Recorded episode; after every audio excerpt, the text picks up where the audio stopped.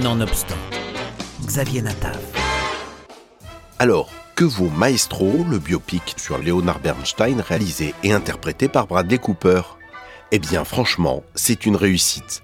L'acteur et le réalisateur rentrent cette fois dans la peau du compositeur de génie de West Side Story. Il est totalement habité par son personnage pour raconter l'histoire intime de Leonard Bernstein. Bradley Cooper avait déjà marqué les esprits avec Star is Born, son premier film en tant que réalisateur. Avec cette première réalisation, l'acteur avait démontré qu'il avait un vrai talent pour la mise en scène, et c'est d'ailleurs ce qui a convaincu Steven Spielberg, qui est le producteur du film, de lui confier la réalisation de Maestro. On le sait, le papa d'E.T. et d'Indiana Jones a toujours été un grand fan de Leonard Bernstein et a réalisé, vous vous en souvenez, un remake de West Side Story. Non, ce n'est pas de la musique sérieuse. Qu'est-ce que ça veut dire? Ça veut dire qu'il croit que je peux devenir le premier grand chef d'orchestre américain. Présenté en compétition officielle sous pavillon Netflix à la 80e Mostra de Venise en septembre dernier et désormais disponible sur la plateforme, Maestro se concentre avant tout sur la relation intime entre Léonard et sa femme Félicia, interprétée par une Carey Mulligan déchirante.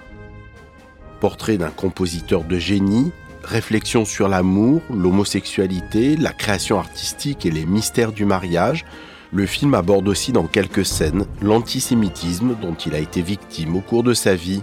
Jerry, je suis amoureux de la musique, je te l'ai dit, dès que j'ai quelque chose à te faire écouter, je l'enregistre et je te l'envoie. C'est le nouveau ballet qu'il compose pour toi Celui sur les trois marins en permission à New York qui vont s'encanailler? C'est ça, oui. Te brouille pas avec lui, Jerry. C'est un homme à ne pas sous-estimer. C'est écrit juste là. Oh, Dave, montre sa maîtrise de la partition. David, Le jeune arrête. chef d'orchestre exécute au pied levé un programme exigeant. Et à côté, on peut lire qu'Hitler bombarde la Pologne. Entrez, c'est ouvert. L'acteur-réalisateur est impeccable dans son jeu. Mimétisme millimétré grâce à une préparation monstre, il fait illusion tant au piano qu'à la baguette, en particulier lors d'une longue séquence reconstituant le concert de la cathédrale d'Ily dans le dernier tiers du film, qui impressionne par son plan séquence.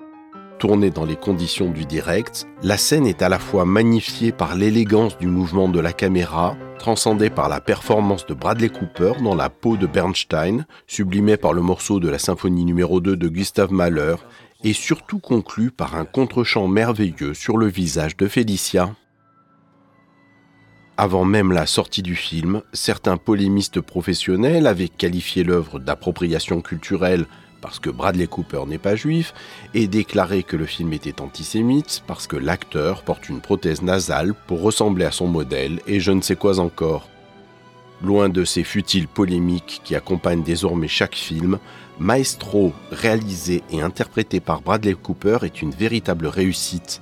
La mise en scène, le noir et blanc, la musique et les acteurs. Ce film est aussi une magnifique histoire d'amour, heureuse et tragique comme une légende grecque. À un Bernstein, on ne confiera jamais un orchestre. Mais à un Burns, Leonard S. Burns. Bon.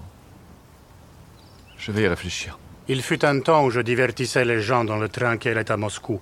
J'enchaînais les allers-retours.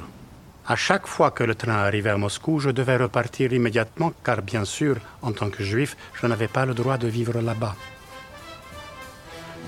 Donc, si vous n'avez pas eu encore le temps de le voir, précipitez-vous sur Maestro, disponible sur Netflix depuis quelques jours.